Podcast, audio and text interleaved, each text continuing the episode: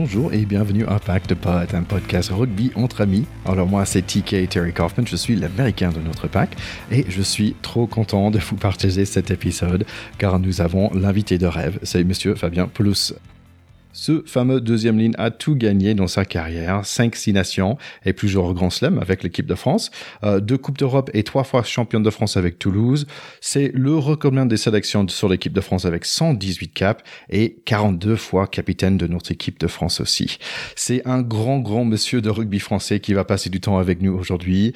Nous allons parler de ses débuts dans le rugby au moment où ça a devenu professionnel, avec quelques souvenirs bien sûr dans le maillot des Bleus, son avis sur notre 15 de France actuelle, avec un peu de sa vie actuelle, comment il va aujourd'hui. Nous sommes vraiment chanceux en ce moment. Nos trois derniers épisodes, c'était Mathieu Bastaro avec 54 caps, Leneg Corsen avec 30 caps, et maintenant Fabien Pelus avec 118 caps. Ça fait presque 200 caps en trois épisodes de Pacte Pod. Franchement, c'est pas mal. Si vous êtes nouveau ici à Pactepod, cliquez sur le bouton abonner euh, de votre plateforme de podcast, ajoutez un review 5 sur 5 et si vous êtes fan des stories, faites un petit capture d'écran et faites un story pour nous. Euh, vous pouvez nous taguer sur Facebook, Instagram et Twitter et tous ces bons endroits sur les réseaux sociaux. Alright, enough business on with the show. Voici mon entretien avec notre grand capitaine, Monsieur Fabien Poulos.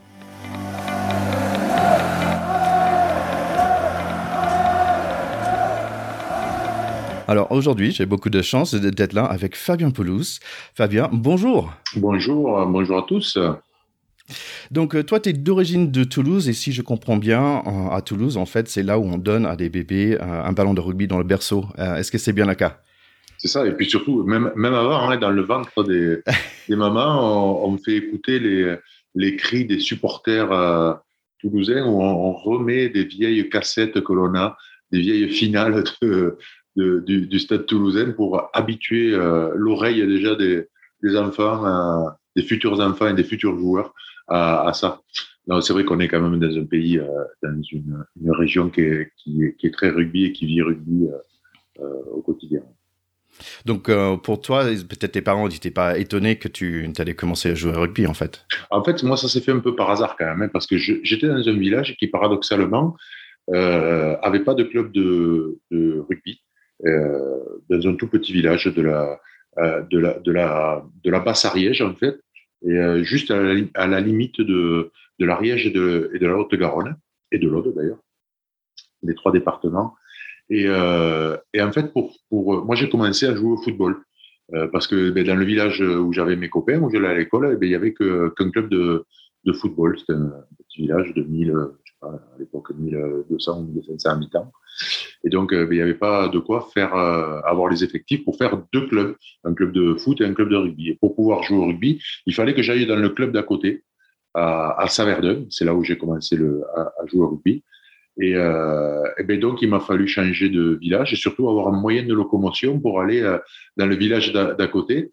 Et il se trouve que mes parents, à ce moment-là, achetaient une maison pour leurs vieux jours, pour leur retraite dans ce village et mon père allait la retaper tous les week-ends. Et donc j'avais mon moyen de transport pour aller euh, dans le village d'à côté et ça s'est fait comme ça un petit peu par hasard et, et c'est vrai que j'ai vite, vite, vite aimé ça et, et donc j'ai voulu être sur le terrain le plus souvent possible. Et donc je suis allé en sport-études ensuite à Toulouse au lycée, etc. Donc tu, tu as dit, bah tiens, j'ai vite aimé ça. Qu'est-ce que tu as aimé dans ce, dans ce jeu? J'ai aimé le, le, le, rapport physique, je pense, surtout. Euh, ben en fait, moi, je venais du, football et euh, j'étais déjà grand, voire même un peu démesuré quoi à l'époque. Et, euh, au foot, ben, j'avais les pieds un peu loin de la tête, si tu veux, et l'information mettait du temps à passer. Donc, j'étais mauvais, quoi, en fait. J'étais pas très, très bon et ça valorisait pas mon, ce corps un peu démesuré. Quand j'ai commencé le rugby, c'était pas pareil parce que mon corps devenait un atout quand même dans ce sport-là. Et, donc, je, je me valorisais, je valorisais mon corps euh, dans, dans, ce sport. Et c'est pour ça aussi que je crois que j'ai aimé ce sport.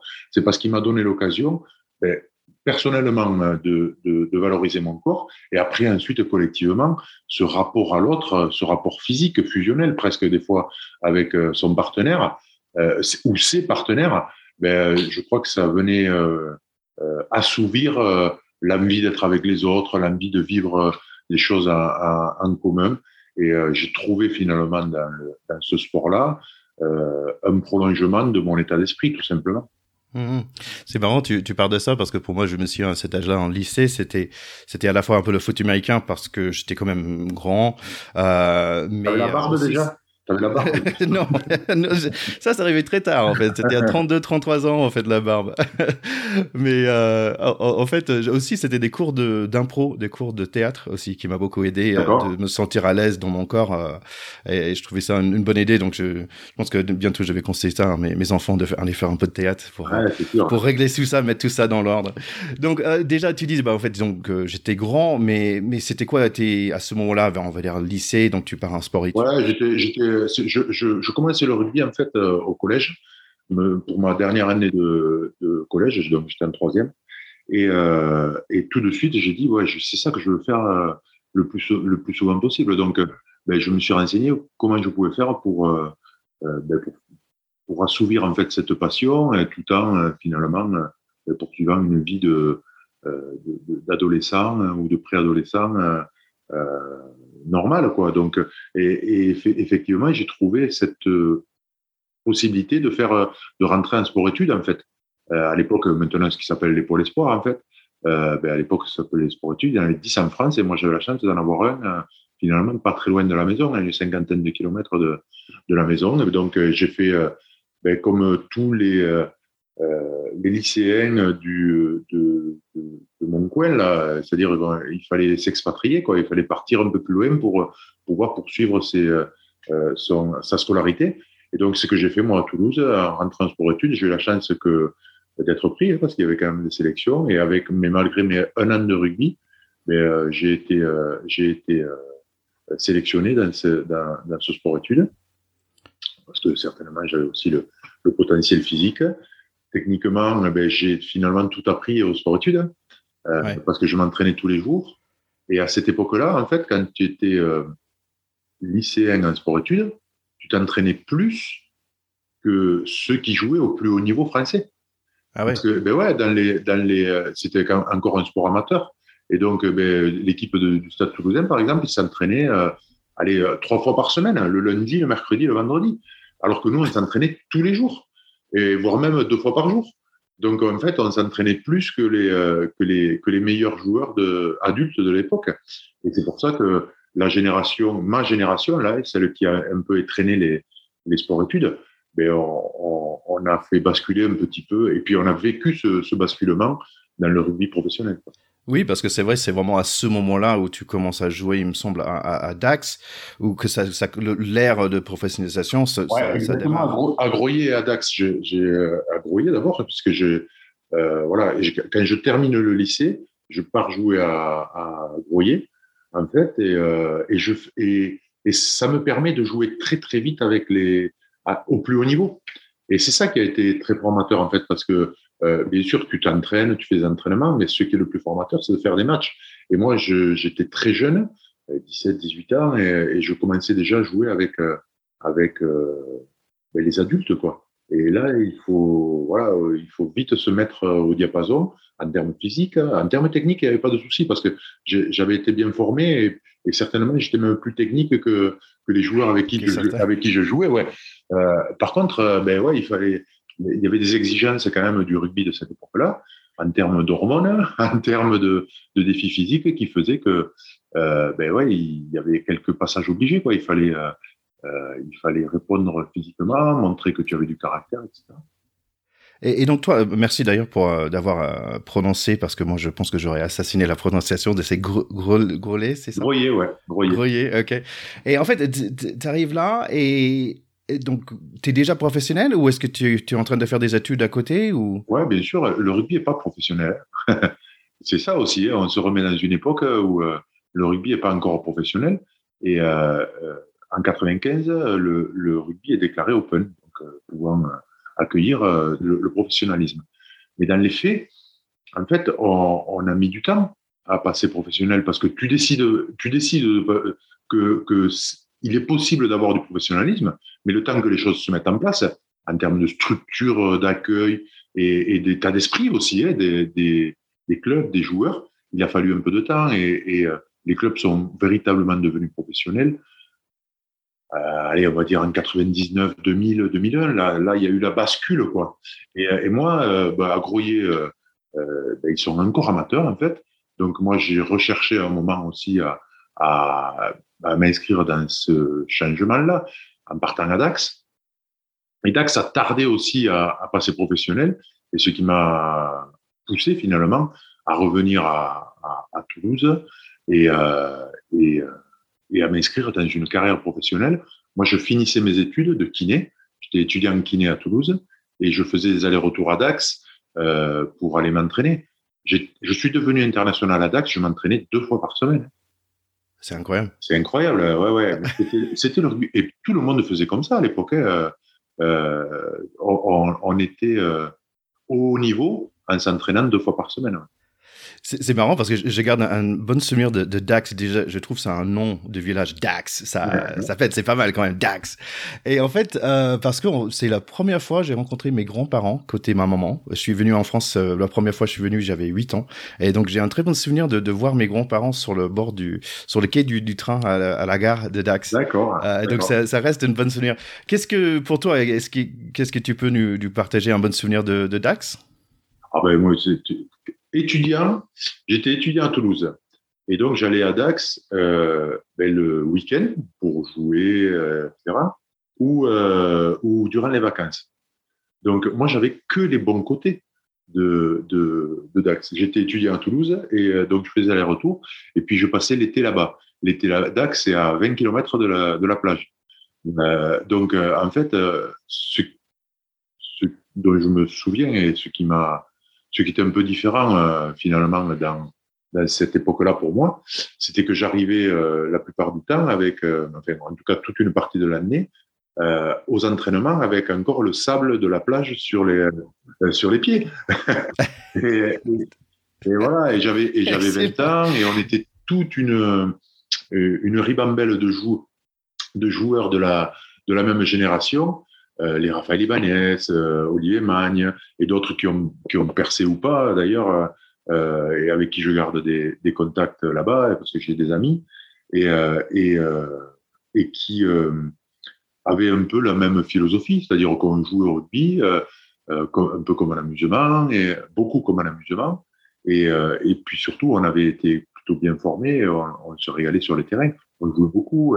Alors on a, on a, on a fait les années où j'étais, on a fait euh, demi-finale de championnat. Et je pense que la bascule aurait pu se faire si le club s'était structuré euh, pour nous donner la, la, le loisir de pouvoir eh ben, euh, nous entraîner comme des professionnels. Ils ont tardé un peu et puis il y a eu une hémorragie. En fait, tous les joueurs sont partis ben, parce qu'ils avaient envie de vivre ce rugby-là. C'est incroyable de, de, penser que cette petite ville de Dax était quand même dans le Coupe d'Europe. Ouais, bien sûr bien sûr. Et tu vois, je vais te dire une anecdote euh, que j'ai vécue, hein, euh, euh, et pour te dire que, comment euh, se passait le rugby à l'époque. Moi, j'ai joué une, une, un match de qualification à Basse en Coupe d'Europe, un match de poule, un samedi, en ayant joué un match universitaire le jeudi avec l'école de kiné. Ah ouais. Et ouais. Et c'était ça le rugby à l'époque, tu vois. Et en fait, tu choisissais en fait, on ne te demandait pas de choisir entre tes études et, et, et le rugby. C'était les deux. Et c'était deux fêtes, les deux. Et le club de Dax, ils étaient au courant que je jouais le, le jeudi euh, euh, à, à, à l'universitaire. Ils me disaient, euh, ils m'ont dit, bon, essaye de pas te blesser. Ben ouais, ouais. c'est la moindre des choses quand même, tu vois. Donc, tu vois, on était, voilà, on était quand même dans deux mondes complètement euh, différents. Et, et c'était il y a 20 ans, hein, c'était pas non plus il y a 50 ans. Et, euh, et c'est pour ça que on voit et on note finalement l'évolution qu'a eu ce sport en 20 ans, qui est quand même, assez hallucinant euh, de voir à, à, quel niveau de professionnalisme se joue le rugby maintenant, et qu'il y a 20 ans, euh, comme je te disais, on est capable de jouer un match universitaire deux jours avant un match de Coupe d'Europe, et, on s'entraînait deux fois par semaine. Bah, c'est intéressant parce que tu parles d'une génération ou un promo, on va dire, euh, qui en fait vous vous sortez, euh, vous êtes en sport études, vous faites plus de sport, en gros plus d'entraînement que des que des pros qui sont pas encore pros, qui sont toujours amateurs. Et est-ce que ça s'explique peut-être les les réussites plus tard euh, sur l'équipe de France? Parce qu'il y avait quand même une très jolie époque euh, ouais. entre. Ouais, je pense, je pense qu'on avait on avait on, a été une une équipe qui a en fait il y a eu une une, une continuité Il y avait pas mal de Toulousains en équipe de France quand j'y étais. Et, et, pas mal ont été formés justement via ces sports-études. Et on avait quand même une philosophie de formation dans ces sports-études qui était tournée beaucoup sur l'inspiration du joueur. C'est-à-dire qu'on avait des qualités et, on, formait des joueurs de rugby. On ne formait pas des secondes lignes, on ne formait pas des, piliers, on ne formait pas des, arrières, on formait des joueurs de rugby assez complets. Et, euh, euh, à l'époque, c'était un peu une révolution quand même, parce que, euh, ben parce que les, les, la génération d'avant, les choses étaient assez établies. Les avant, ils s'occupaient de la conquête du ballon et les trois quarts de l'utilisation. Et en fait, on a été la première génération à faire un peu les deux, quoi, à jouer quand même, à participer au jeu, notamment en tant qu'avant. Et donc, je crois qu'on a été formé à un rugby un peu plus total, et, euh, et ça, ça s'est poursuivi avec mais aussi euh, euh, la philosophie des entraîneurs, enfin, en tout cas de, de, des entraîneurs de l'époque, euh, la vie de Creux, qui était dans cette philosophie-là. Bernard Laporte a, a mené autre chose ensuite, hein, euh, ou a retiré certaines choses aussi dans le, dans le rugby. Mais, euh, mais en tout cas, on était dans cette dimension-là de formation et qui a été poursuivie finalement jusqu'au plus haut niveau avec la même philosophie. Finalement. C'est marrant parce que j'ai 12 questions qui viennent à l'esprit, mais, mais je garde en fait euh, sur cette idée de liberté de jeu euh, et qui venait d'informations d'avoir de, de, des joueurs complets. Parce que j'ai l'impression que ça fait écho aujourd'hui où, où, je vois l'équipe de France d'aujourd'hui, il est très libre, ou par rapport à peut-être il y a 10 ans, c'était pas dans cette liberté de jeu. quoi. On, on, on J'ai des souvenirs de non, non, il faut, euh, il faut faire le coup de pied, il faut être vraiment, vraiment super tactique. Et là, je, on voit. Euh, Après, c'est le mode aussi. Hein.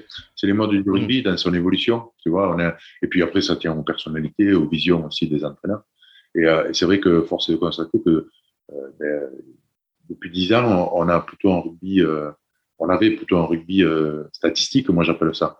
Euh, tu joues, tu, tu, occupes, tu joues au pied, et puis on, avait certainement des joueurs qui étaient, qui n'avaient pas été formés de la même façon sur cette philosophie-là. Et, et, et là, on a retrouvé ces, ces joueurs-là parce que on le tourne comme on veut, hein, il y a, euh, c'est quand même les meilleurs joueurs qui ont fait les meilleures équipes. Et, euh, et, là, on a quand même une génération de joueurs qui est capable de ça. Euh, ben, par exemple, sur le match des Black euh, de novembre, le match il bascule sur la contre-attaque de Romain à Tamac. Euh, et si s'il n'a pas cette philosophie-là, s'il n'a pas s'il n'a pas été élevé dans cette tradition-là, ben, de tenter ce coup-là à ce moment-là, ben, ça se fait pas et certainement qu'on perd le match. Donc, euh, les matchs, ils basculent aussi sur ça, sur ces inspirations des joueurs. Euh, alors, je ne veux pas dire qu'il faut faire un rugby que inspiré, mais euh, c'est ce genre de philosophie qui fait que, ben, en fait, on fait basculer les matchs. On fait basculer les matchs. Et ça ne veut pas dire que Romain Tama qui va faire que de l'inspiration.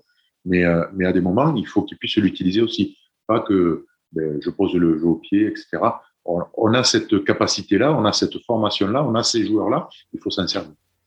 Ouais, en fait, il, réagit dans la confiance plus que, que, la peur. En fait, dans ce moment-là, la peur de dire il faut que je dégage le ballon. Hop, j'ai je vois un petit trou et, je sais que mes copies euh, ils vont me protéger. Euh, donc, tu arrives à, Toulouse. Euh, et est-ce que le, le, Toulouse était déjà le Toulouse qu'il est aujourd'hui? Parce que je sais qu'il y a beaucoup de en des années 2000, tu as, beaucoup gagné. Euh, mais est-ce que c'était déjà le ce Toulouse-là, on va dire? Ah non, c'était meilleur encore. Ah. ben, ils avaient été quatre fois champions de France d'affilée. Et, euh, et, ils étaient champions d'Europe en titre pour la le premier titre européen. Donc en fait, euh, ben, si on se remet dans le contexte de l'époque, ben, c'était encore mieux. c'était encore mieux que ce que, que ce qu'il y a en, en, ce moment. Alors il faut imaginer quand même. Hein, alors le rugby était peut-être moins euh, populaire. Donc, ou avait moins d'impact sur le sport euh, national. Euh, mais il n'empêche que, voilà, je débarquais euh, dans une équipe qui était quatre fois championne de France d'affilée et, championne d'Europe en titre. Pour se faire une place, ça a été, voilà, il a fallu batailler quand même. Hein, il a fallu batailler, et d'autant plus que, ben, avec le changement de club, je changeais de régime d'entraînement aussi. C'est-à-dire que ben, on s'entraînait une fois par jour euh, en tout cas cinq fois par semaine, euh, quatre fois d'abord euh, par semaine. la première année, et ensuite, on est passé à 5, puis à 6, puis voilà, on a évolué. Mais quatre fois par semaine, c'était juste le double de ce que je faisais d'habitude. Donc, physiquement, ça a été difficile au départ. Il a fallu, je me souviens très bien, hein, la, bascule, elle se fait sur un match en décembre, le premier match de Coupe d'Europe, où euh, ben, tout le début de, de, de l'année, j'avais eu du mal physiquement à, à, à, à, me faire au rythme. Donc j'étais moyen, quoi. J'étais moyen. Et les entraîneurs de l'époque, Serge Lahire, les, les ben, ils m'ont fait confiance, ils m'ont remis sur le terrain. Et la bascule, elle se fait sur un match contre les Harlequins, euh, qui était l'équipe un peu à la mode anglaise à l'époque, euh, au stadium, où franchement, je fais euh, un très bon match. Et là, j'ai senti que le regard de mes coéquipiers changeait envers moi. Voilà. Là, je faisais partie de l'équipe. Avant, euh, jusque-là, je ne faisais pas partie de l'équipe. Euh, là, à partir de ce moment-là, bon, et après, là, j'ai continué à être performant, hein, mais, euh, à partir de ce moment-là, j'ai senti que ouais, je faisais partie du, de l'équipe du Stade Toulousain. Et, c'était toujours Toulouse pour toi? Parce que la famille et tout Ou est-ce que tu avais peut-être d'autres opportunités dans d'autres clubs ou... Oh, j'ai des opportunités partout. Avant de partir à Dax, déjà, j'étais. Euh, enfin, avant de partir à Grouillet, déjà, j'étais contacté par euh, la moitié de, de, des équipes de haut niveau du rugby français. En partant ensuite de Grouillet, là, c'était tous les clubs qui me voulaient. et, j'ai quand même choisi Dax. Et, euh, ensuite, ouais, en partant de, de, de Dax, ben, il n'y avait pas 36 alternatives en fait. Hein. Euh, C'était le Stade Toulousain ou, ou euh, euh à l'époque Castres euh, tournait fort, Clermont aussi était sur les rangs, mais c'était une certaine logique en fait finalement de revenir à, à, au Stade Toulousain. Et je crois que ce choix-là a été quand même prépondérant aussi dans la dans le, finalement la, la, réussite de ma carrière. C'est qu'en fait, ça avait du sens pour moi. Euh, dans le club, dans, le club de ma région, de ma ville, de ma région. Euh, voilà, donc à un moment, le, lien il a été facile à faire, quoi. Et donner du sens à, son engagement du quotidien. Ben, quand tu es de là, que tu joues tous, les week-ends devant ta famille, devant tes amis, euh, ça donne forcément du sens. Il y, a beaucoup plus d'impact et beaucoup plus de, de meaning euh, derrière. Tu parlais de ta progression, on va dire physique, euh, mais donc est-ce qu'il y avait aussi en même temps, j'imagine, une progression euh, tactique ou, ou, ou technique ouais, aussi? C'est qu'est-ce qu'est-ce que tu travaillais en fait? Où est-ce que tu as progressé dans ces dans ces premières années? Dans quelle partie du jeu? Partout, parce que quand tu t'entraînes deux fois par semaine et que tu passes à, à, à tous les jours, forcément, tu, te, tu deviens meilleur partout, quoi. Tu deviens meilleur partout.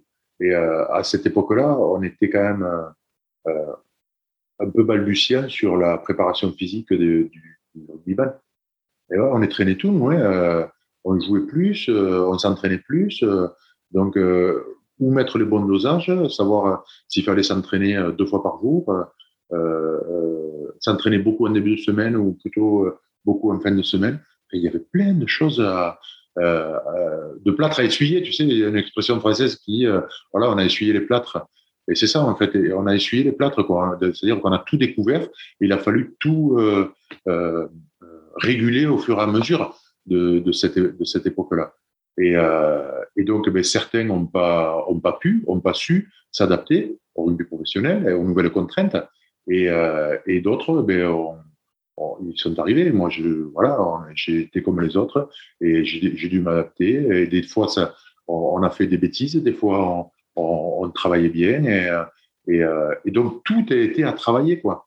Les côtés, le côté technique, le côté, on change aussi de jeu parce que ben, tous ces, ces périodes durant les matchs où il y avait que du défi physique et, où, en fait, on allait tester les hormones de, euh, des, euh, des, adversaires, euh, si tu veux, sur ben, des fois une, un engagement outrancier qui finissait souvent en bagarre, tu vois.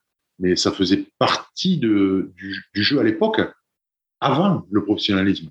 Le professionnalisme nous a imposé ben, de rester dans la règle parce que ça devenait important, ben, d'une part pour la, performance, parce que ben, il fallait pas donner à, l'adversaire l'occasion de, marquer des points, et puis surtout, eh euh, tu, pouvais prendre des cartons, euh, ou te faire exclure du, match ou d'une partie de, la saison parce que tu avais fait des mauvais gestes. Et donc ça, c'était plus possible dans le rugby professionnel. C'est pour ça qu'on a édulcoré tout ce côté euh, de pugilat un petit peu que représentait le, rugby, et je crois avec bonheur. Aujourd'hui, c'est on, pousse un peu. Ouais, on pousse un peu, mais c'est bien quoi, parce que, voilà, euh, le rugby, ça reste un sport, euh, un sport technique, tactique, stratégique, etc. Mais c'est pas de la boxe quoi. Si on doit faire de la boxe, on met les, on met les gants et on, et on se met sur un ring.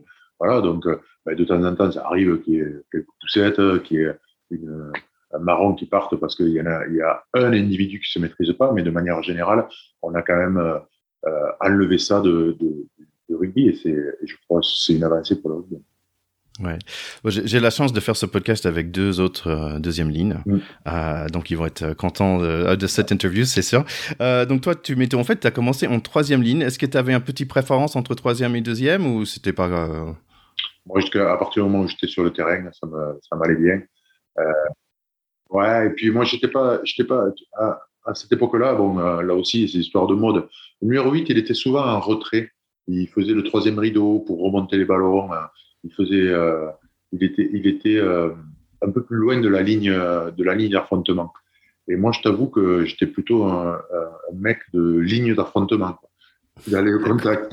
Et donc, numéro 8, je le jouais quand même pas forcément dans la mode de l'époque. Moi, j'étais plutôt euh, euh une deuxième ligne qui avait des capacités techniques de jouer troisième ligne. Alors que maintenant, on a plutôt des troisième lignes qui jouent seconde ligne parce que ben, ils apportent justement cette, capacité euh, euh, de, course. Moi, j'aime bien maintenant les, les troisième lignes qui jouent seconde ligne parce que je trouve que ça apporte beaucoup au, jeu. Et puis, tu as, un joueur souvent un peu plus mobile euh, de plus dans le, pack. Et euh, pour l'influence sur le jeu, je trouve que c'est. J'ai l'impression qu'on vit un, un, peu un âge doré, on va dire, de, de deuxième ligne en ce moment. Peut-être c'est juste moi ou parce que, comme je disais, mais les deux autres gars dans le podcast, ils sont deuxième ligne, mais je regarde beaucoup plus. On a Waki, on a William C, on a Alvin Jones, on a, on a Itoge. Euh, c'était toujours comme ça? C'était, Ils sont des stars aussi. Est-ce que c'était toujours le cas pour les, les deuxièmes lignes? Je crois quand même. Moi, à l'époque où je jouais, euh, j'étais capitaine de l'équipe de France. Euh, euh, j'ai joué contre Martin Johnson, qui était capitaine de l'équipe d'Angleterre. Il y avait aussi merde l'Australien John Hills, qui était qui était capitaine de, de l'équipe d'Australie. je crois que les secondes lignes ont, ont, ont, toujours été valorisées parce que ben, j'ai l'impression que c'est le poste le plus important du rugby quand même. Euh, forcément, forcément. Bah, bien sûr. Et non, mais je crois que finalement, le, le poste qui a le plus évolué euh, dans cette période que j'ai vécue, moi, euh, c'est le poste de seconde ligne. Parce que justement, on a été quand même assez sollicité sur, le, sur la, conduite du jeu. Et, c'est dû au fait que ben, quand tu es, par exemple, en mêlée, tu, tu te relèves de la mêlée et c'est toi qui vas aller jouer le second temps de jeu si tu as décidé de repartir au, au rat et de jouer avec les, les avants. Les, les, euh, par exemple, tu joues un, un, premier temps de jeu où c'est un centre qui allait pénétrer euh, à l'époque. As les troisième lignes qui vont nettoyer ce premier ruck et ceux qui interviennent après pour faire un deuxième temps de jeu, c'est souvent les secondes lignes qui arrivent là. Donc c'est pour ça qu'on a participé un peu plus au jeu parce que dans l'évolution du jeu aussi, qui était un peu plus structuré, eh bien, en fait, on nous demandait cette, cette capacité-là. Et c'est vrai, il y a quelque chose, surtout dans le stade, qu'on voit un petit, euh, un avance comme ça d'un deuxième ligne qui fait ses 2-3 mètres. Euh, en fait, ça, ça fait, il y a tout un, wow, c'est presque mieux qu'un un 15 qui court ses 15 Ouais, mais même dans l'évolution du jeu, tu vois, je pense à Rétalic, qui pour moi a été quand même dans les années, euh, euh voilà, 80, pardon, 2000, 2000 2010-2020, ça a été quand même la, référence en tant, que seconde ligne. Et c'est un, joueur euh, qui a beaucoup participé au jeu. On lui a demandé de faire des choix. Il était tout le temps dans, les mêmes, dans le même registre. Il faisait son boulot seconde ligne, sur la consolidation des racks, etc. Et dans le jeu, il était souvent au milieu du terrain. On, le sollicitait et il faisait tout le temps ses choix de faire la passe à, son partenaire, à, un pilier qui, qui venait euh, de garder le ballon, évidemment, de, faire cette petite passe sur un partenaire pour faire un temps de jeu supplémentaire, ou de faire la passe derrière pour un trois quarts pour que le jeu il aille jouer un peu plus loin. Et c'était en fait, ça c'est ça c'est un rôle de choix de jeu. C'est un rôle numéro 10 en fait hein, euh, dans, le, dans le jeu. Et lui, on lui a demandé, on l'a demandé ça en seconde ligne. Et, et, et, il faisait la paire avec euh, Whitelock, qui lui faisait jamais ça. Il était tout le temps sur tous les rucks de tout le, de, de, pendant tout le match et euh, avec un jeu très différent en fait.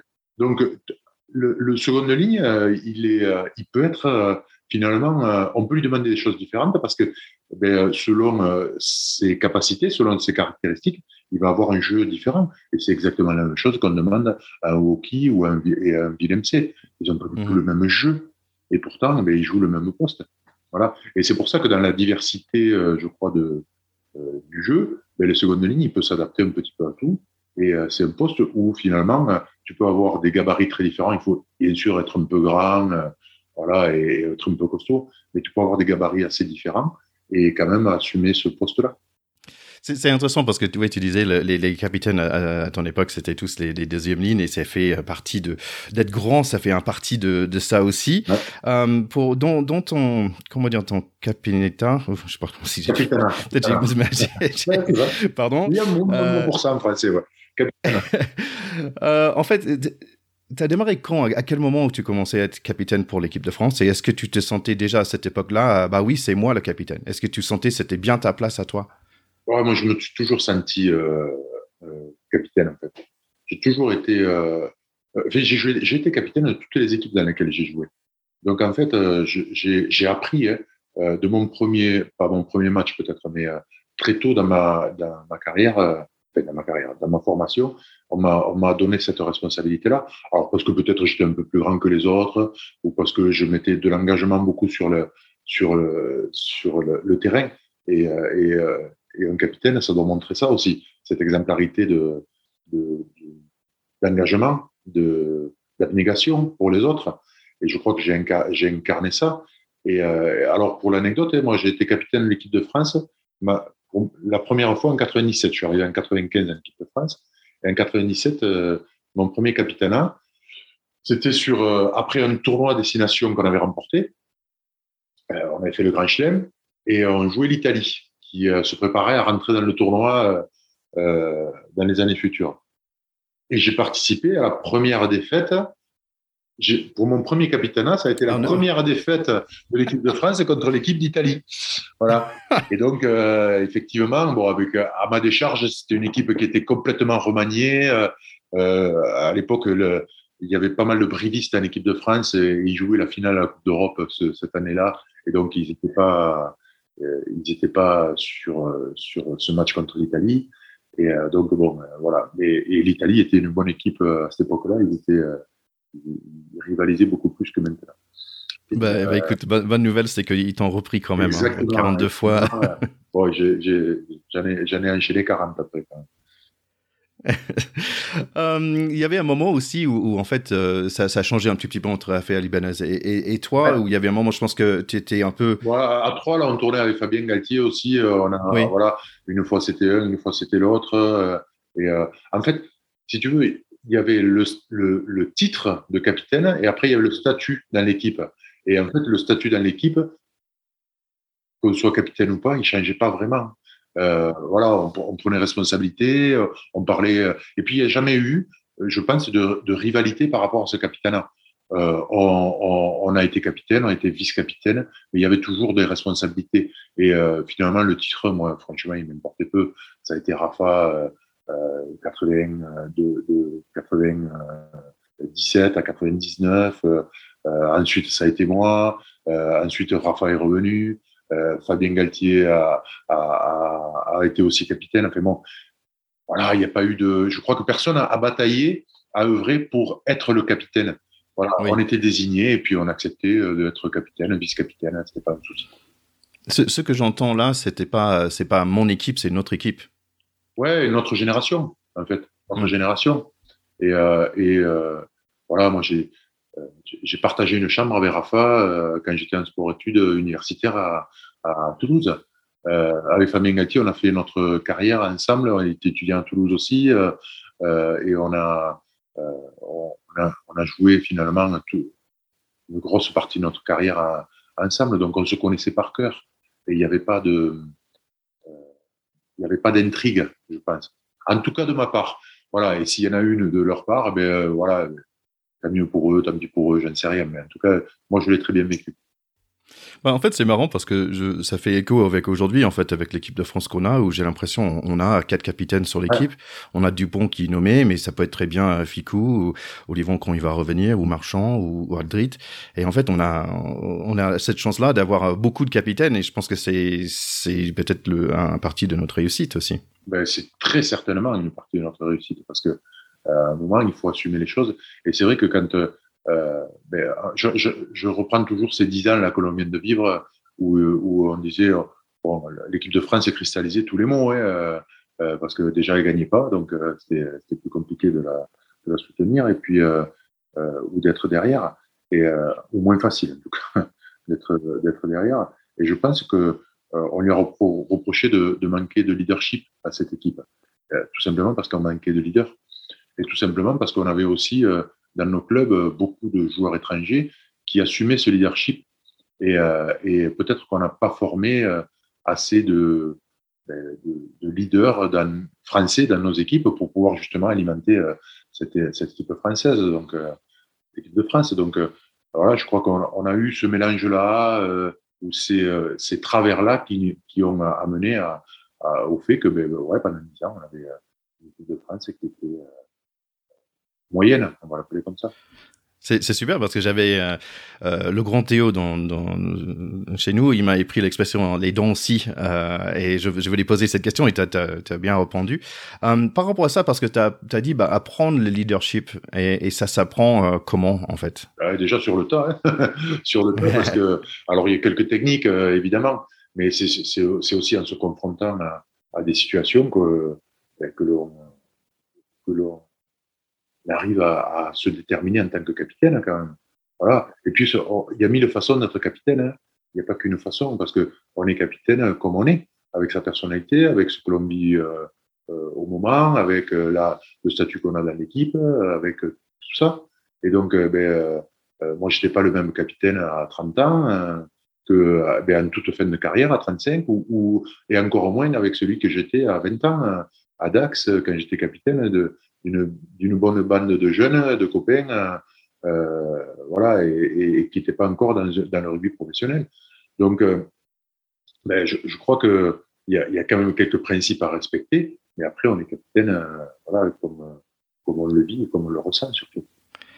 C'est quoi alors ton, ton style? Parce que tu as dit que tu as changé entre 20 ans et, et 30 ans. Ouais. Donc, est-ce que as, moi, moi j'entends quelqu'un qui a beaucoup de cœur. En fait, tu es, là avec euh, ton cœur. C'est ça ton style? Ouais, le ressenti. Moi, j'ai beaucoup. Euh, moi, je, je, conçois le rugby comme un, un sport de, euh, de partage et de convivialité. Et donc, à un moment, ça se ressent dans, mon, dans ma façon d'être capitaine. Je n'arrive pas à comprendre que l'on fasse passer les, les, individus avant les, avant les, les, groupes. Voilà, et je pense que ça, c'est ça c'est important. Et quand, euh, pour moi, le, le, le, rugby représente le sport d'équipe excellence.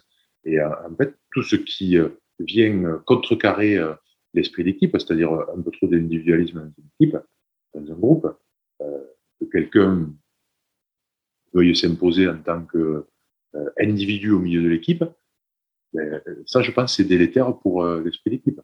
Parce que à l'intérieur de l'équipe, tout le monde peut s'exprimer, tout le monde peut euh, donner à, l'intérieur de l'équipe ce qu'il a à donner. Mais il faut pas, il faut que ça reste en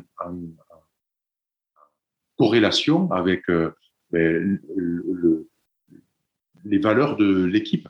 Parce qu'une équipe, ben, c'est, ça peut être considéré aussi comme un individu, avec sa propre personnalité, son propre code moral, sa propre façon de faire. Et à partir du moment où il y a un individu qui vient et qui essaye d'outrepasser ça, et cet individu-là, il est dangereux pour l'équipe.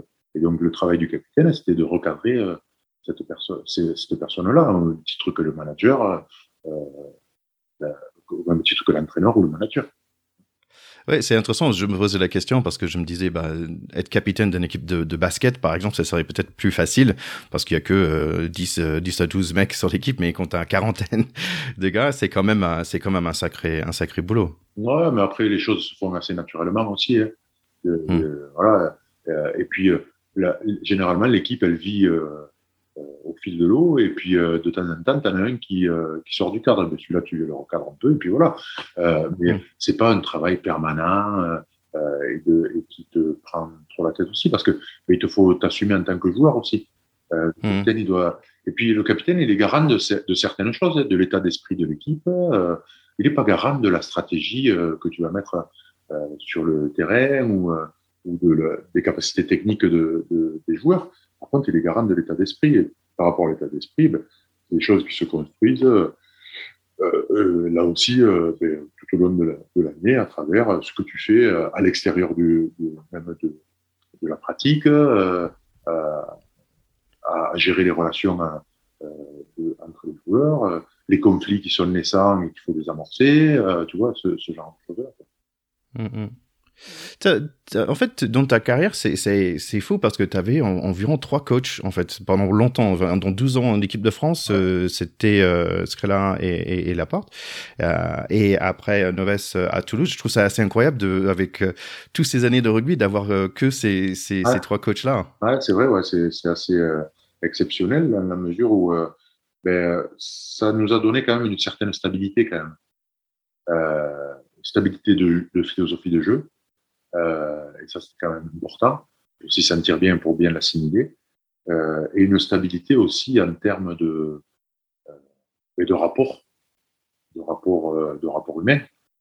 bien connaître son, son entraîneur, enfin, connaître son entraîneur, c'est plus facile.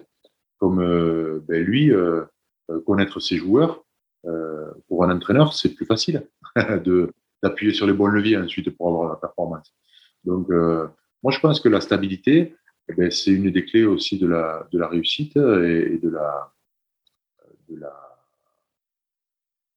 la, continuité dans la performance.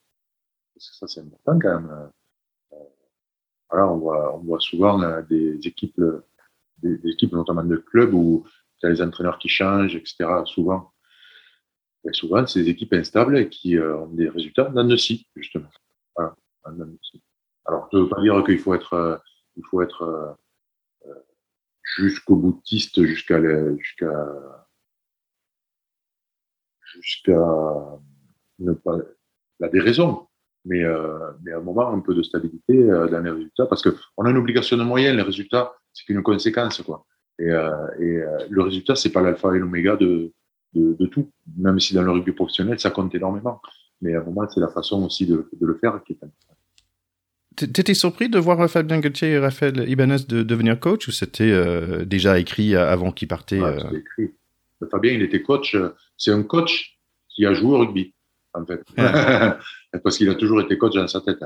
Euh, Rafa, Rafa, un peu moins, mais par contre, Rafa, c'est un meneur d'homme dans le sens où il, est, il a une relationnelle très exacerbée. Donc, euh, euh donc il, il, est, il est meneur comme ça, lui. Voilà. Fabien plus coach stratégique, lui il a toujours, euh, ça, c'est un truc de caractère, ça a toujours plus de défense. Et d'ailleurs, euh, sa limite en club, ça a été euh, justement son relationnel, je pense, qui a, qui a pas été compris ou qui a toujours, des fois, été un peu cassant, quoi. Mmh ok. Et toi aussi, après la, fin de, de, à Toulouse, tu étais manager des U20 mmh. pendant un certain bout de temps aussi. Ouais, je me suis régalé. Manager, de, ouais, ouais.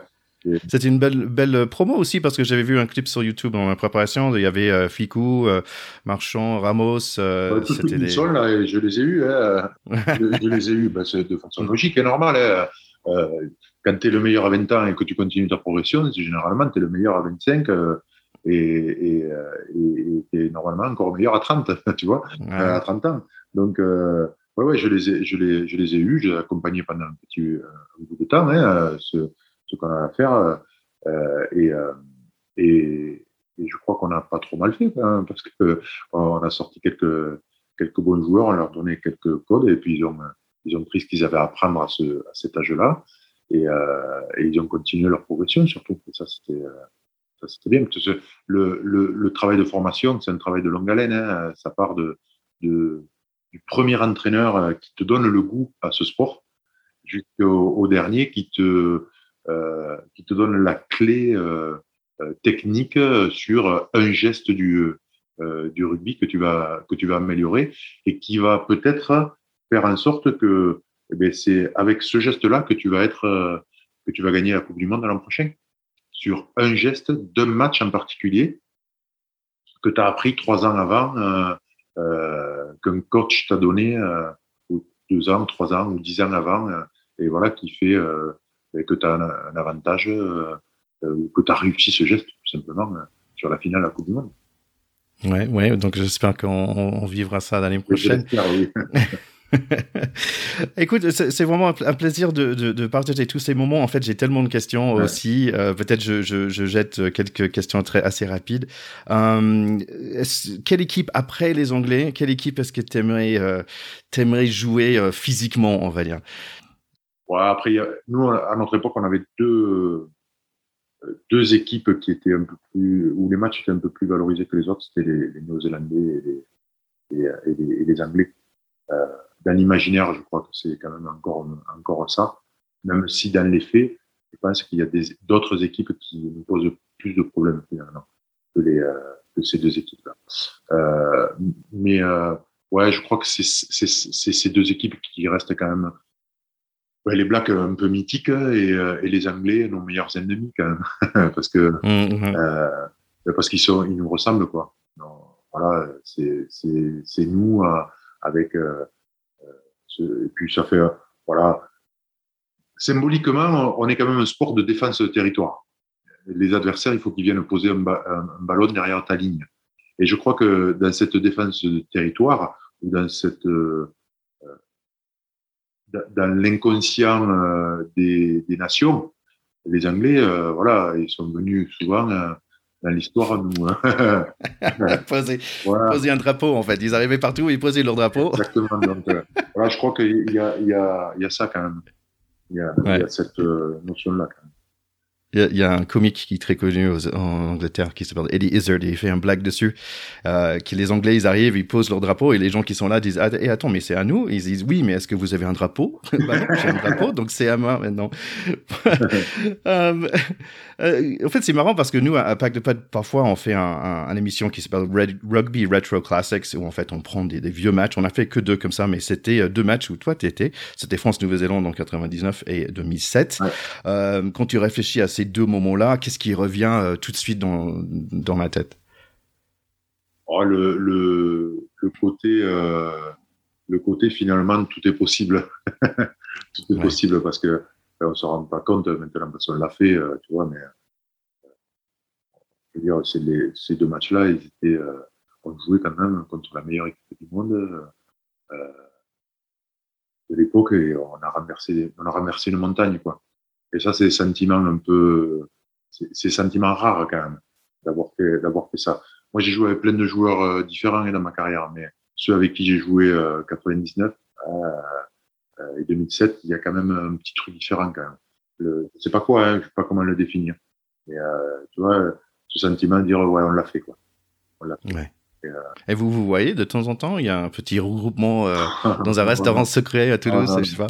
Non, mais euh, voilà, quand on se croise, quand on se croise, on a toujours plaisir à, à, à se recroiser. Alors on fait, là, on s'est réunis avec avec l'équipe de France des, qui avait fait le Grand Chelem en 2002. Comme si on s'était quitté hier, quoi. Bon, alors c'est toujours autour, de l'apéro, évidemment, hein, parce que quand même, voilà, on reste des rugbyman, hein, donc, euh, mais, euh, mais euh, voilà, il y a toujours ces sentiments-là quand tu as gagné quelque chose. Et puis, voilà, sur ces deux matchs en particulier, là, les, deux matchs de Coupe du Monde, ben, ça reste des souvenirs importants pour nous, évidemment, mais au-delà pour le rugby français et au-delà pour le sport français en général. Quoi. Parce que je crois mmh. que c'est tellement représentatif de ce que l'on est en tant que, sport, en tant que sportif français. C'est-à-dire que ben, rien n'est impossible. Quoi. On est capable de, de, de, temps en temps de faire des exploits. C'est certainement pas notre niveau de jeu, hein, mais, de, mais nominal. Mais de temps en temps, on est capable de faire ce genre de, choses et de renverser les montagnes. Mmh, mmh. Euh, est-ce que tu as un autre match que tu penses qu'on devait refaire dans un rugby retro classique C'est quoi un, match mythique dans ta tête euh, pour l'équipe de France où toi tu avais joué que tu penses que ça mérite qu'on revient dessus? Ah, euh, je crois qu'il y a la victoire du Grand Chelem euh, à Wembley en 98, le France-Galles. c'était pendant la construction du Millennium et ça avait été délocalisé à Wembley, à Londres, ce match-là. Et on avait gagné 51 à 0. Alors en termes rugbystiques, si tu veux, c'était la quintessence de ce qu'on pouvait faire à l'époque. On les avait, mais en termes de jeu, c'était, on avait sorti toute la palette et on les avait ridiculisés. Alors c'est toujours un rapport d'opposition et hein, le rugby. Hein. donc eux, ils étaient certainement un peu moins bien. Et nous, c'était pour réaliser un grand chelem, on était euphorique. Donc, euh, donc, euh, euh, mais franchement, on a fait un match, mais en termes de jeu de l'époque, hein, extraordinaire, extraordinaire. Ouais. je crois que voilà, c'est c'est un match peut-être qui est dont on se souvient bien moins et qui, je crois, correspond à, à en termes de jeu à, à ce qu'on pouvait faire de mieux à l'époque. J'ai mis ça sur la liste alors. Euh, écoute, on arrive un peu à la fin de carrière et, hum, pour toi, est-ce que tu aurais dû rester un an de plus ou est-ce que tu aurais dû partir un an plus tôt? Est-ce que c'était parfait Ah non, j'aurais pu rester un an de plus, mais euh, c'est moi qui ai décidé de, d'arrêter parce que je crois que la conjoncture elle était bonne. voilà, on était, euh, j'étais encore en pleine possession de mes moyens. j'ai laissé des regrets. Voilà, j'ai beaucoup de gens après ma carrière l'année suivante, deux ans après, qui m'ont dit Mais pourquoi vous avez arrêté euh et, euh, et, en fait, c'est valorisant quand même d'entendre ça. Voilà. Plutôt que d'entendre, euh, ou de pas entendre d'ailleurs, parce que les gens ils te le disaient pas, mais il était temps qu'ils partent, quoi. Et, euh, et j'avais pas envie de me confronter à ça. C'était à l'époque en plus où le, stade avait recruté Johan Maestri ben, pour me remplacer, hein, tout simplement. Et, et c'est normal hein, qu'il le, qu le fasse pour prévoir l'avenir. Et donc j'allais moins jouer, donc j'allais peut-être euh, vivre un peu, euh, un peu une frustration. Donc j'avais pas envie de m'exposer à ça non plus. Et, euh, et, voilà, donc la conjoncture était bonne, quoi. Et, c'est pour ça aussi que j'ai bien vécu ma, ma, ma, fin de carrière et, et que quand je me, je me retourne finalement sur ma carrière de joueur, ben, j'ai pas de regrets du tout, quoi. Voilà, j'ai pas été champion du monde, mais certainement qu'on le méritait pas à l'époque. Et après, j'ai gagné euh, avec les équipes ben, que vous pouvez gagner, quoi, finalement. Donc, euh, c'était franchement, c'était bien. Je, sais que parfois les, les quarterbacks en NFL, ils ont un peu de mal, euh, un peu de difficulté à, à, à quitter parce qu'ils quittent et après ils reviennent, ils reviennent, et, comme Tom Brady ou, Brett Favre et, tout ça. Mais um, est-ce que c'était difficile de remplacer en fait, en fait cette buzz euh, quand tu arrives sur le stade et tout et de, de jour au lendemain de couper avec ça? Ouais, il faut se redonner les objectifs, il faut le préparer un peu hein, parce que parce que sinon euh, ça peut être euh, ça peut être difficile, ouais. Et puis surtout, euh, ton quotidien, il change. Ton quotidien, il est rythmé par le rugby. Euh, alors que après, il est moins rythmé par le rugby quand même.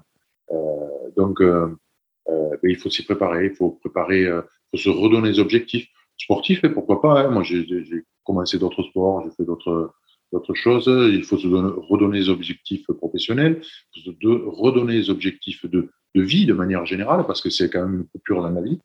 Donc euh, voilà, ça, ça, se, ça se prépare, ça se mûrit. Mais, euh, mais encore une fois, ce qui est important, c'est aussi de pouvoir le décider et que personne ne le décide pour toi. C'est la meilleure façon de le vivre, je crois. Hum, hum.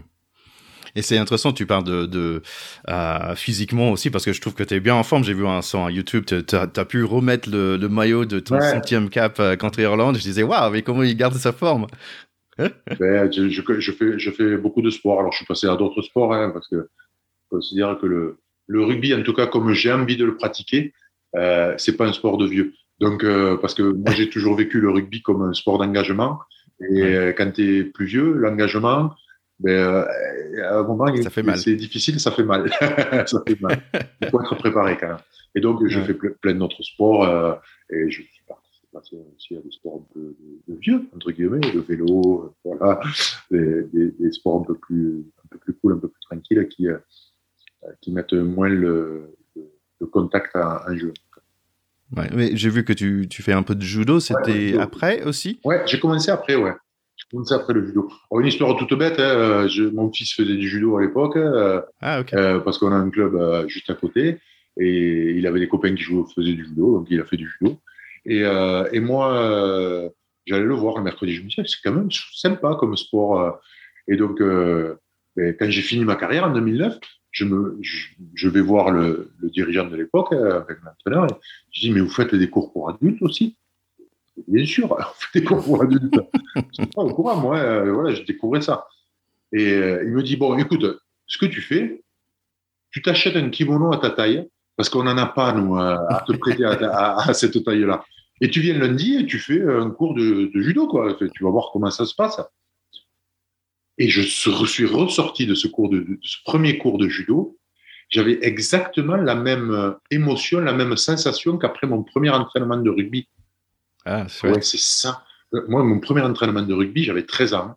Je m'en souviens, euh, euh, je m'en souviens euh, très bien de l'émotion que j'ai que j'ai ressentie. Et après mon premier entraînement de judo, la même émotion. Je dis ouais, c'est ça que je veux faire. Et donc, eh ben, je, voilà, je suis parti dans, dans cette formation de, de judo et, et j'y allais une fois ou deux fois par semaine. Et, et après, j'ai fait des ceintures jusqu'à la ceinture noire. Et, et, voilà, je continue un peu à, à me faire avec un peu plus de parcimonie maintenant, mais, euh, mais, euh, mais je me régale aussi, quoi. Je me régale aussi. C'est marrant, je te rejoins exactement. J'ai commencé il y a un an, euh, un an et demi, un peu de self-defense, juste pour mettre les gants et après commencer à taper. J'avais fait plein de foot américain et après le rugby. Mais en fait, ça, j'ai ce sentiment que j'ai recherché, ce sentiment de contact quand même, et un peu de tiens, est-ce que je suis aussi bon que je pense? Ça, c'est aussi, c'est intéressant. Tu sais ce, que je, ce qui m'a plu moi dans le judo, parce qu'avec ce qui m'a manqué quand j'ai arrêté le rugby, c'est euh, de toucher les gens. Ouais. De toucher. Dans la vie normale, dans la vie euh, civile, tu touches pas les gens. Euh, tu, tu serres les mains, euh, tu checkes, tu vois, la plupart du temps maintenant, et au, au, mieux, tu serres des mains. Allez, quelques bises de temps en temps si tu connais un peu la personne, mais c'est tout. Et, et, et ce que j'ai aimé dans le judo, c'est que tu mélanges les sueurs. Moi, j'ai une expression pour ça. Tu, mélanges les sueurs. Et ça, quand même, voilà, dans une, dans, dans, la, dans la, vie normale, c'est rare, quoi. Des, des, même des sports hein, qui te permettent de mélanger les sueurs, quoi. Et, euh, et euh, moi, ça m'avait manqué. Et je crois que le judo m'a beaucoup aidé à faire le deuil du rugby. Parce que j'ai retrouvé ça. J'ai retrouvé ce contact, j'ai retrouvé cette, ce, ce, le fait que ben, tu, te, tu touches les corps, quoi. Tu touches les corps dans le, ah, c'est, hyper intéressant si tu, tu mets des, mots juste dessus. C'est marrant parce que j'aimerais, j'aimerais bien voir le, ton adversaire qui dit Ok, maintenant aujourd'hui, tu es, contre Fabien Paulus. Oh, ah bon? Ah, mais, Tu rigoles, mais euh, alors bon, certains, je les remue quand même. Mais, euh, mais notamment, j'en ai un dans mon, euh, dans mon club. Il doit faire 65 kilos, hein, très petit, mais fatalement très rapide. Très... Je n'arrive pas à le faire tomber. Je n'y arrive pas. Et lui, il me fait tomber avec une facilité déconcertante. Donc, euh, le, je, ça, ça, apprend aussi l'humilité, le, le, judo. Voilà, tu as beau faire 120 et quelques kilos, euh, il y a des mecs de 70 kilos qui sont capables aussi de te faire tomber. Ouais, ouais, superbe. Écoute, on, on j'essaie de, de, de, boucler rapidement, mais j'avais, j'avais quelques dernières questions par rapport à la, l'après-carrière. Tu étais quand même bien engagé avec le, dans le rugby français, tu étais aussi euh, sur un Canal+. Plus Et après, j'ai, j'ai le sentiment qu'il y avait un peu un Cooper euh, avec le rugby, tu es parti sur d'autres choses. Est-ce que c'est un peu ça ou c'était par hasard? Non, complètement, ouais. J'ai, j'ai coupé un petit peu avec le rugby pro, parce que mais quand j'ai... Euh, j'avais pas envie d'une vie d'entraîneur où tu as la valise toujours prête. C'est ça la vie d'entraîneur aussi, il faut avoir la valise toujours prête parce que les carrières d'entraîneur à rester 25 ans dans le même club, euh, c'est quand même extrêmement rare. Donc, euh, euh, voilà, je n'ai pas mis de cette vie-là. Et après, j'étais directeur sportif euh, au Stade Toulousain et j'ai pas trouvé ma, place en fait. Je pense que je suis pas adapté tout simplement à, ce, à ce euh, rugby pro une fois que tu es passé en fait dans le côté un petit peu plus administratif. Il y a des gens qui le font beaucoup mieux que moi. Et, euh, et je pense qu'il faut laisser la place à ces gens-là. Moi, j'ai pas trouvé mon compte, j'ai pas été bon. Euh, et, euh, et, donc, ben, voilà, je fais autre chose, je m'éclate dans autre chose. voilà, je fais pas mal de conférences dans les entreprises pour justement faire ces parallèles entre le, monde de l'entreprise et le monde du, sport. Et, j'ai la prétention de porter la bonne parole du rugby comme ça maintenant aussi. Et j'avais bien aimé le commentaire, le commentaire vivre le rugby à travers le commentaire, parce que je pense quand même j'ai j'ai un peu de connaissance du rugby et, et, euh, et, euh, et, et, je, pense voilà, bien parler. Et euh, je regrette un peu ouais, ce, ce, ce de, de, plus le vivre comme ça. Voilà. L'opportunité, c'est pas c'est pas présenté, mais peut-être que ça représentera Ouais, je pense que si tu fais un petit appel, ça, peut arriver. Écoute, euh, euh tu avais écrit un livre qui s'appelle 118 euh, vies, qui parle de tes 118 caps euh, aussi, mais il me semble que tu as, ajouté d'autres vies par la suite, parce que tu en as parlé de, rapidement de, de, de judo, euh, tu es aussi conférencier, j'ai une autre question derrière, euh, mais aussi tu es dans le vin, tu es dans le restaurant, tu as ajouté combien de vies à ces 118 alors? Plein, j'espère 118 de plus. voilà, j'ai aussi un brevet de pilote d'hélico, tu vois. Euh, je, fais. En fait, j'ai envie de me construire une vie et je me suis construit une vie euh, euh, très diverse. Et je trouve que c'est très enrichissant et, et, euh, et, euh, et en termes d'émotions, je vis des émotions très différentes. Et, et, avoir plein de vies comme ça, ça rend la vie moins monotone aussi quand même. Et, euh, et, quand tu sors d'une carrière où justement, tu le disais, moi j'ai vécu plein d'émotions, souvent positives, euh, avec de nombreuses victoires, de, des gens qui t'aiment, qui te le, montrent, etc. Et euh, la vie, elle, aurait pu être un peu fade après. Et en fait, euh, avec, toute cette diversité de choses que je peux, euh, dans lesquelles j'ai pu m'engager, ben j'ai l'impression de, continuer ça, de, à vivre, à vivre de multiples émotions. Voilà. Comme je dis souvent, moi, je souhaite ma vie à tout le monde. Donc, je dois pas mal la vivre quand même. Ah ouais, ouais, c'est superbe. Et, est-ce que, deux dernières questions. Est-ce qu'il y a, euh, qu'est-ce que tu n'as pas encore fait que tu as envie de faire maintenant? Pas grand-chose finalement. pas grand-chose. Non, parce que j'ai des goûts assez, euh, assez modérés quand même. Euh, voilà, non qu'est-ce que j'aurais envie de faire? Parce que tu as parlé de tes objectifs et je me demandais, euh, tiens, c'est quoi les objectifs? Non, ouais, alors, j'ai un objectif un peu sportif. J'aimerais bien me faire, euh, pour, ça c'est pour mon plaisir personnel et pour voir si j'en suis capable. Euh, L'année de mes 50 ans, essayer de faire un Ironman. Parce que je vois, je, voilà, pour me prouver des choses à moi. Je sais pas si je le ferai, euh, mais en tout cas, j'y réfléchis. Voilà. En termes professionnels, euh, non, que ça continue comme ça déjà, ce sera bien parce que je trouve à un moment, euh, euh, moi j'ai envie d'équilibrer mes, mes, temps de vie aussi. Voilà. Euh, le côté professionnel, c'est une chose, le côté familial, le côté loisir, le côté ami. J'ai envie d'équilibrer tout ça, quoi. Et pas parce que je suis persuadé que pour réussir de manière importante dans un domaine, tu es obligé de sacrifier autre chose. Ne serait-ce qu'en temps. Et moi, j'ai pas, j'ai envie de rien sacrifier. Et c'est pas grave si je voilà, si euh, j'ai un restaurant, euh, si j'en ai pas 10 restaurants, c'est pas très grave. Voilà, je, je, je, je cours pas après être le plus, le meilleur, le ceci, cela. je l'ai fait dans le rugby et je crois que je l'ai bien fait et ça suffit pour toute une vie, en tout cas. Je pense qu'on va la laisser là. Super, euh, super. Tu, tu, tu, le vis bien. Tu le vis bien. Super. Bon, merci énormément pour tout ce temps passé avec nous à, à, Pacte de Potes. Et c'est un grand plaisir de, de pouvoir parler de tous ces différents éléments. J'aimerais bien te réinviter parce que j'ai encore euh, deux autres pages de questions, hein, si tu si as envie. Ou, peut-être si on... Dans quelques temps, on va laisser mûrir tout ça. Hein. Ouais, ouais, ouais. C'est. Hein. C'est jamais bien de discuter avec des grands barbus.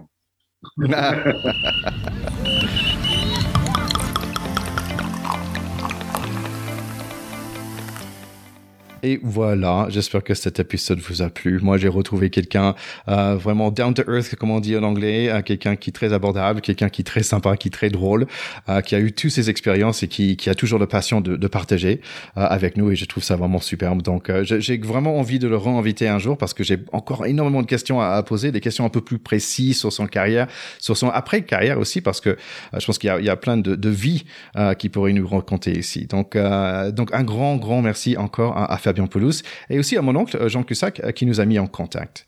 N'oubliez pas d'aller partager cet épisode avec vos euh, copains sur vos WhatsApp, sur vos Twitter, sur, avec votre club de rugby. Partagez et likez. Please, ça nous fait du bien. Allez, c'est tout pour le moment. Revenez d'ici deux semaines où nous allons essayer d'avoir un autre épisode sympa pour vous. Allez, bon rugby tout le monde. Ciao, ciao